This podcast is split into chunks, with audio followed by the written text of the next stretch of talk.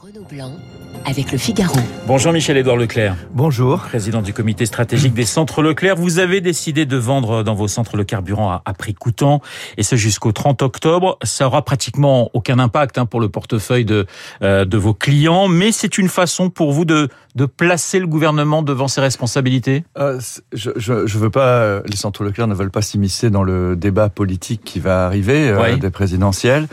Euh, ce sera intéressant de voir comment euh, chacun euh, va, va réagir euh, face à, à, la reprise, à, l'évolution économique, parce qu'on va avoir une vague d'inflation quand même à peu près la même que celle des États-Unis et qui, qui opère en Allemagne. Donc on va regarder ça. Non, c'était pour moi c'était une manière d'abord de répondre du, du berger à, la bergère. Oui, parce que Barbara Pompili à l'Assemblée nationale avait demandé aux distributeurs de faire un, un, un effort, alors que votre marge est déjà très très faible. Grosso modo, c'est une façon de lui dire les taxes c'est 60% de l'État, c'est peut-être à vous de faire un effort. Oui, je, je, traduis à peu près. oui, oui, tout à fait. C'est une, c'est devenu une habitude euh, depuis des années. Quand il y a un problème, euh, le prix de scolaire, euh, on nous convoque le mardi, là on nous demande de baisser. Puis après il y a une manifestation agricole, là on nous dit acheter plus cher les produits agricoles. Enfin, on est, nos métiers sont souvent euh, sollicités à U et à Dia et dans, oh, avec totale incohérence, on est dans la stratégie du, du bouc émissaire. Et là, euh, bon, on en a eu euh, un peu ras-le-bol et la manière un peu marrante de de, de, de le faire, c'est de dire, ben voilà, on se met à zéro. Donc si ça bouge, c'est pas nous. Hein. donc euh, c'est un coup de com, mais mais, mais vous vous l'assumez en quelque sorte. C'est un coup de com assumé et qui s'insère dans la reprise d'un discours sur les prix.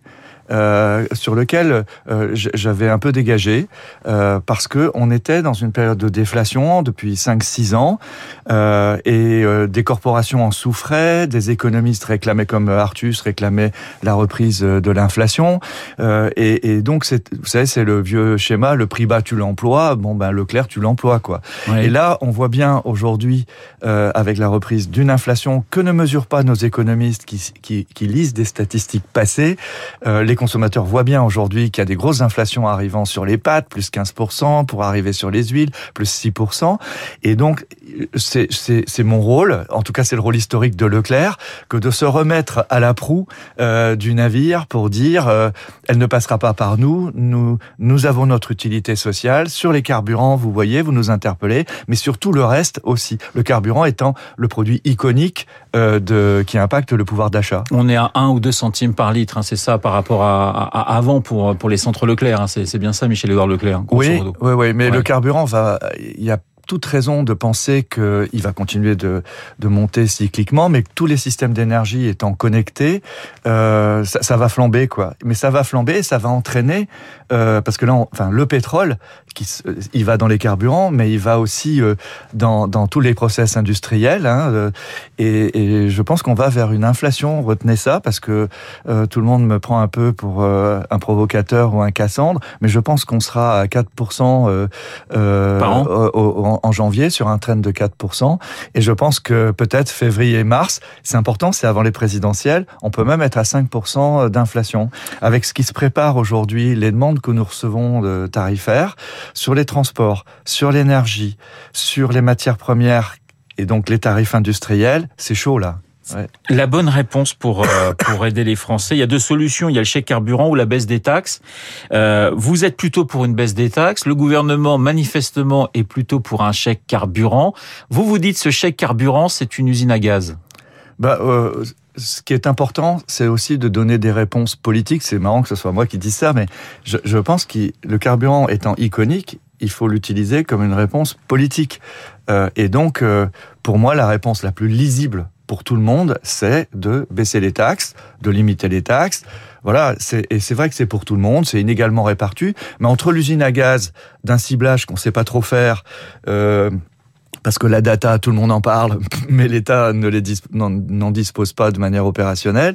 Euh, moi, je pense qu'il faut une bonne réponse politique. Le gouvernement, qui a beaucoup investi pour cette reprise, a intérêt à montrer qu'il est auprès des Français, qu'il veut pas casser la reprise.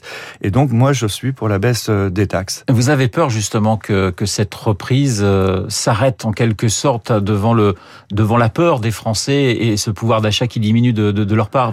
C'est une vraie une vraie angoisse. C'est une, une, vraie angoisse. je alors vous voyez, je commence par créditer le gouvernement de la situation dans laquelle on est, c'est-à-dire l'économie française repart. Euh, nous sommes un formidable observatoire chez Leclerc, Carrefour, Intermarché, Leroy Merlin. Ça, ça marche? Ça marche.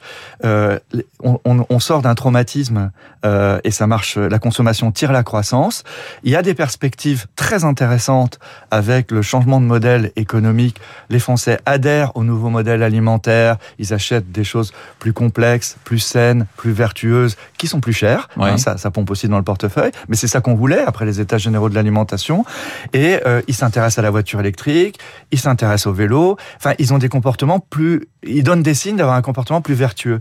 Et donc, euh, faut pas casser ça, parce que ça, ça, ça marche parce qu'on a confiance dans, le, dans la projection qu'on nous a proposée. Et avec tout l'argent qu'on a mis sur le, la reprise, faudrait pas casser ça. Et donc, vous voyez, euh, euh, ne pas répondre euh, par des signes politiques moi, je pense que c'est pas la technique là qui compte. C'est montrer que le gouvernement, montrer que l'État est auprès des Français euh, dans, dans ces moments-là.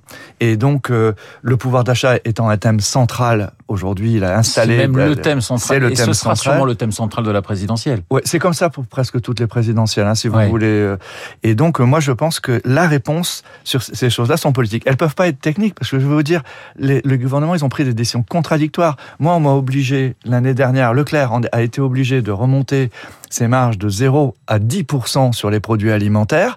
Théoriquement, pour que ça ruisselle euh, euh, vers l'agriculture, c'était du pipeau, mais tous les députés ont quand même voté ça. Donc, vous voyez, on m'a obligé à augmenter mes prix, euh, y compris pour les plus pauvres, sur des denrées alimentaires.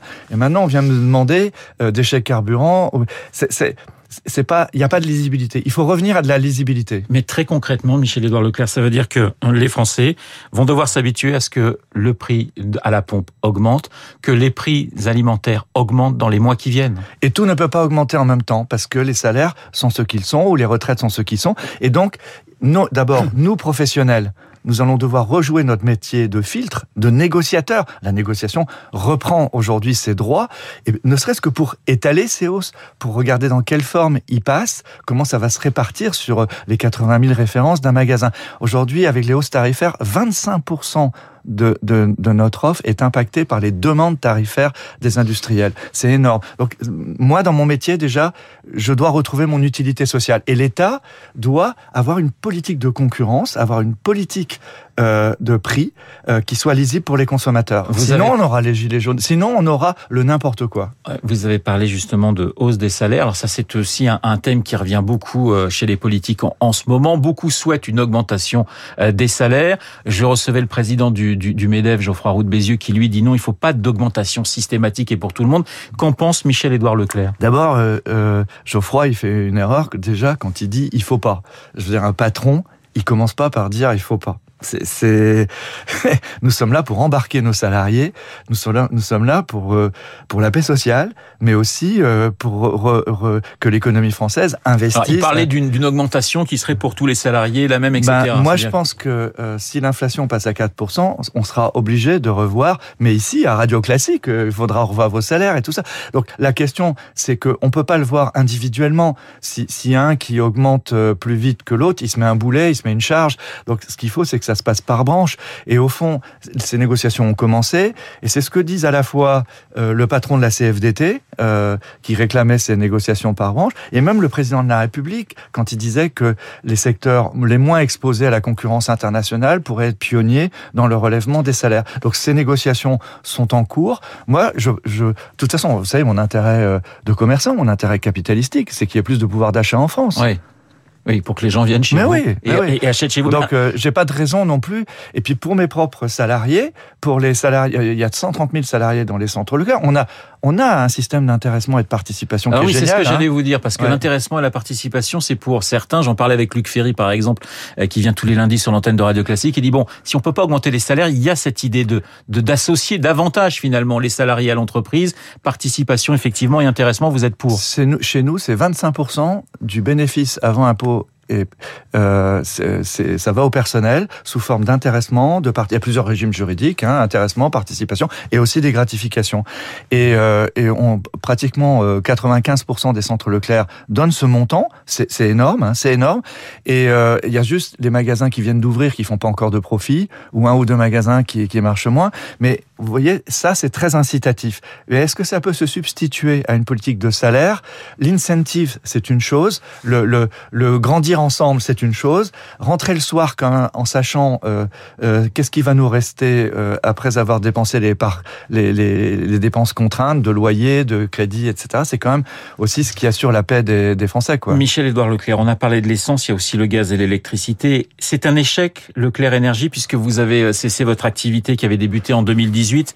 Vous proposiez des, des réductions allant jusqu'à 20% par rapport aux tarifs réglementés. Mais depuis juillet, vous avez demandé à vos clients de, de changer de fournisseur. Euh, je parlais d'échec. Est-ce que c'en est un pour vous?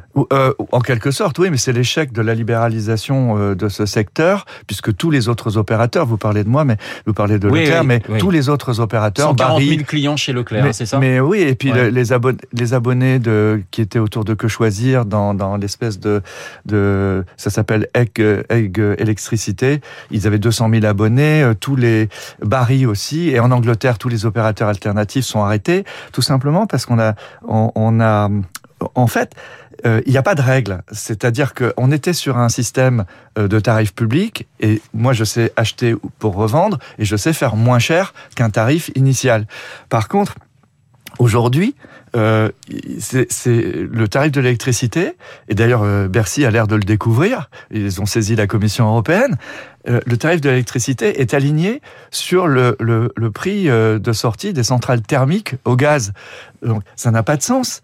Vous en voyez, Allemagne non, partout en Europe. Oui. Partout en Europe. Donc, autant pour, pour, une bagnole, par exemple, vous savez que ça va coûter plus cher les énergies fossiles, vous savez que ça va coûter plus cher les voitures au diesel. D'ailleurs, il y a un malus dessus, d'accord? Et sur les voitures électriques, on vous fait un bonus.